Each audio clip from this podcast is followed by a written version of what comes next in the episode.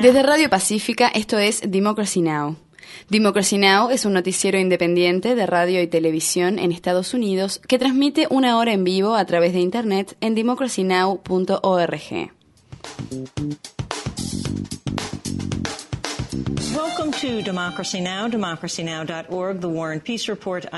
Bienvenidos a Democracy Now! en español. democracynow.org, el informativo de Guerra y Paz con Amy Goodman. El gobierno de Ecuador otorgó asilo político al fundador de Wikileaks, Julian Assange. La decisión tuvo lugar dos meses después de que Assange se refugiara en la embajada de Ecuador en Londres a fin de evitar su extradición a Suecia para enfrentar un interrogatorio por presuntos actos sexuales ilícitos. Inglaterra asegura que proseguirá con la extradición de Assange. El miércoles, Inglaterra amenazó con llevar a cabo un asalto a la embajada si Quito no entrega a Assange. El canciller ecuatoriano Ricardo Patiño reprobó la amenaza. Ricardo Patiño expresó. Hoy hemos recibido por parte del Reino Unido la amenaza expresa y por escrito de que podrían asaltar nuestra embajada en Londres si el Ecuador no entrega a Julián Assange. Queremos dejar absolutamente claro que nosotros no somos colonia británica y que los tiempos de la colonia terminaron. Inglaterra había advertido previamente a Ecuador que el hecho de otorgar asilo a Julian Assange no cambiará nada y que podría suspender el estatus diplomático de la embajada de Quito en Londres para permitir la extradición del fundador de Wikileaks. Decenas de personas murieron durante el último ataque perpetrado por el régimen del presidente sirio Bayar al-Assad contra un baluarte rebelde. Al menos 30 personas, entre ellas niños, perdieron la vida el miércoles cuando aviones de combate sirios bombardearon la localidad de Assas, controlada por los rebeldes, en la frontera con Turquía. Según se informó, al menos 10 viviendas fueron destruidas durante el ataque. En declaraciones efectuadas para la BBC durante su visita a Siria, la responsable de ayuda humanitaria de la ONU, Valerie Amos, expresó que la situación en el lugar empeora. Valerie Amos declaró. Estuve aquí en marzo y es claro que la situación ha empeorado desde entonces. A fines del mes de marzo evaluamos que cerca de un millón de personas necesitaban ayuda. En las discusiones que mantuve con el gobierno ayer, quedó claro que esa cifra se ha incrementado significativamente. En más noticias sobre Siria, la Organización para la Cooperación Islámica, OCI, revocó la membresía de ese país en protesta contra la represión llevada a cabo por el régimen de Assad. El secretario general de la OCI, Ekmeledin Isanoglu anunció la medida durante una cumbre celebrada en la Meca. Ekmeledin Isanoglu expresó. Es un fuerte mensaje que al régimen sirio le transmite que el mundo islámico no puede aceptar un sistema que asesina a su propio pueblo. Y también es un mensaje que a la comunidad internacional le transmite que la comunidad islámica está a favor de una solución política y pacífica y que no quiere más derramamientos de sangre. En Pakistán, una base del ejército fue atacada por militantes. Hay quienes dicen que la base podría albergar parte de las armas nucleares de ese país. Los atacantes asaltaron la base de la Fuerza Aérea de Miñas durante la noche y se enfrentaron a soldados pakistaníes hasta tempranas horas de la mañana. Según se informó, siete militantes y un soldado perdieron la vida. Se cree que los combatientes habrían intentado atacar los aviones de combate antes de que el ejército pakistaní llevara a cabo un ataque contra Waziristán del Norte, baluarte de las milicias. Se cree que la base alberga al menos una parte del arsenal nuclear pakistaní que según se estima asciende a 100 cabezas nucleares. Sin embargo, el ejército pakistaní niega que la base sea depósito de armamento nuclear. El miércoles, decenas de miles de jóvenes inmigrantes indocumentados hicieron filas de kilómetros de extensión en todo Estados Unidos a la espera de poder beneficiarse de la nueva política federal que podría otorgarles un estatus legal provisorio para permanecer y trabajar en Estados Unidos. Según el programa de prórroga para personas llegadas a Estados Unidos durante su infancia, estudiantes y otros inmigrantes menores de 31 años de edad que cumplan con ciertos requisitos, serán candidatos a obtener el aplazamiento de su deportación por un periodo de dos años si prueban haber llegado a Estados Unidos antes de haber cumplido los 16 años de edad, haber vivido en el país durante los pasados cinco años, no haber sido procesados por ciertos delitos y no representar una amenaza a la seguridad nacional. Al entrar en vigor la política, la gobernadora republicana de Arizona, Jan Brewer, emitió un decreto que impide a los inmigrantes a quienes se haya otorgado la prórroga acceder a beneficios públicos o obtener una licencia de conducir. Brewer ordenó además a los organismos estatales que se aseguren de que únicamente los residentes legales puedan acceder a beneficios financiados por los contribuyentes. Un juez de Pensilvania ratificó una polémica ley de identificación de votantes. Quienes se oponen a la ley afirman que beneficiará a los republicanos en noviembre. La medida exige a los votantes la presentación de una identificación con fotografía para poder ingresar a las urnas. Los opositores a la medida intentaron demorar su implementación hasta pasadas las elecciones del próximo 6 de noviembre. La Unión Estadounidense por las Libertades Civiles y otros grupos afirman que apelarán el fallo ante la Corte Suprema Estatal.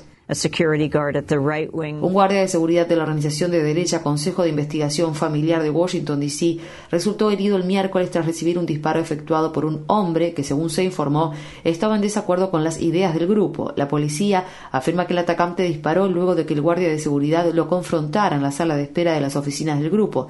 El sospechoso, identificado como Floyd Corkins, habría expresado sus objeciones frente a la postura de oposición a los derechos LGBT que sostiene el Consejo de Investigación Familiar. Corkins fue voluntario en DC Center, un centro de la comunidad LGBT en Washington. El centro se unió inmediatamente a otros 40 grupos por los derechos LGBT para denunciar el ataque y afirmar rechazamos y condenamos totalmente tales hechos de violencia. Siete importantes bancos han sido citados en una investigación de la manipulación de la tasa interbancaria de Londres o LIBOR, que proporciona la base de las tasas aplicadas a transacciones por valor de billones de dólares en todo el mundo. Esta manipulación significa que miles de prestatarios pagaron sumas equivocadas por sus préstamos. Funcionarios de Nueva York citaron al UBS, Deutsche Bank, Royal Bank of Scotland, JP Morgan, Citigroup, HSBC y Barclays Bank en los últimos meses. Este último banco fue multado en 453 millones de dólares en junio por su rol en la fijación de la tasa LIBOR. El Departamento de Justicia y los fiscales generales de Nueva York y Connecticut son quienes están dirigiendo la investigación.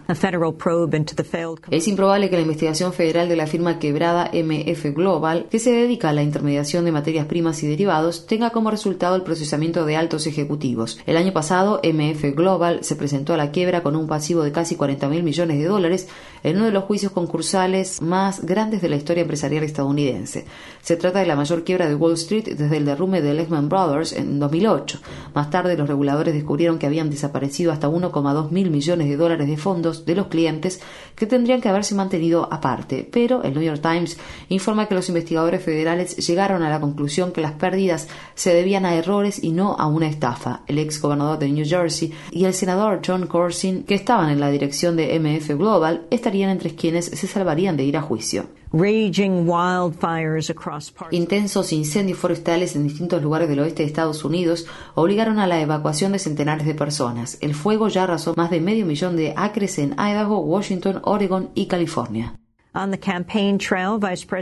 En noticias de la campaña electoral, el vicepresidente Joe Biden está siendo blanco de críticas, por lo que los republicanos califican como un intento de vincular a Mitt Romney con las políticas de esclavitud.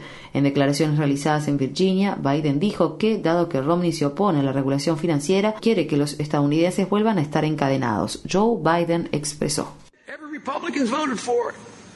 Todos los republicanos votaron por ello. Miren lo que valoran, miren su presupuesto y lo que proponen. Romney ya dijo que en los primeros 100 días permitirá que los bancos vuelvan a escribir sus propias reglas y que va a desencadenar a Wall Street. Los van a volver a encadenar a todos ustedes. Biden ratificó sus comentarios y agregó que no había tenido intenciones de hacer comparaciones con la esclavitud. Un grupo de oficiales retirados del ejército y la CIA lanzaron una campaña pública en la que acusan al presidente Obama de filtrar información de seguridad nacional para obtener réditos políticos.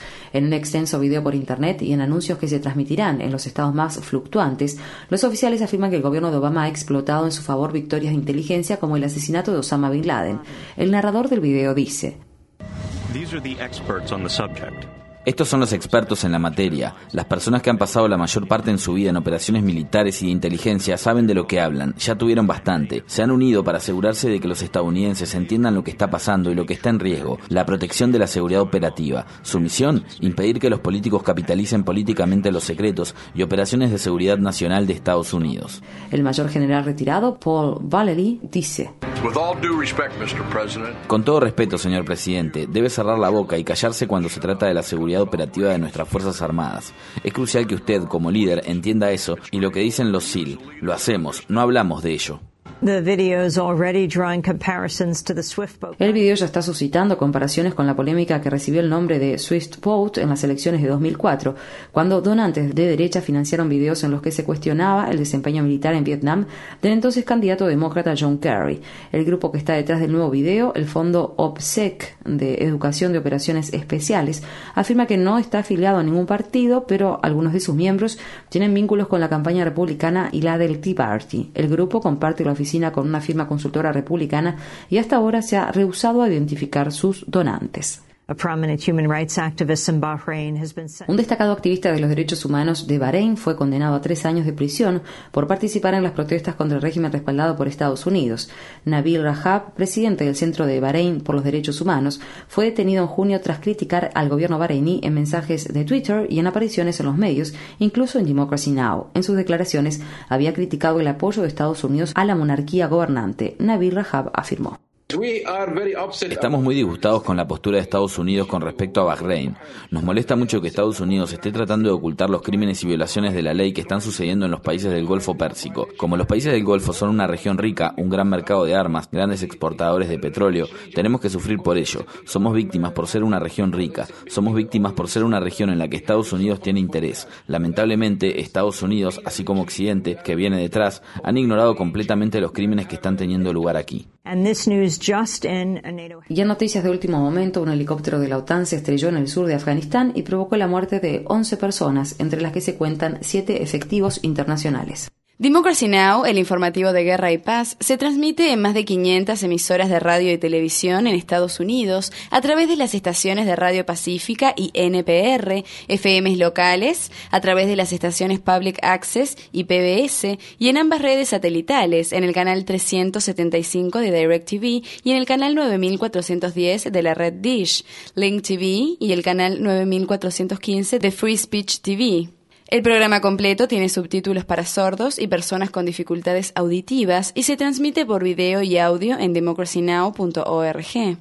El texto completo de los titulares en español también se encuentra disponible en democracynow.org.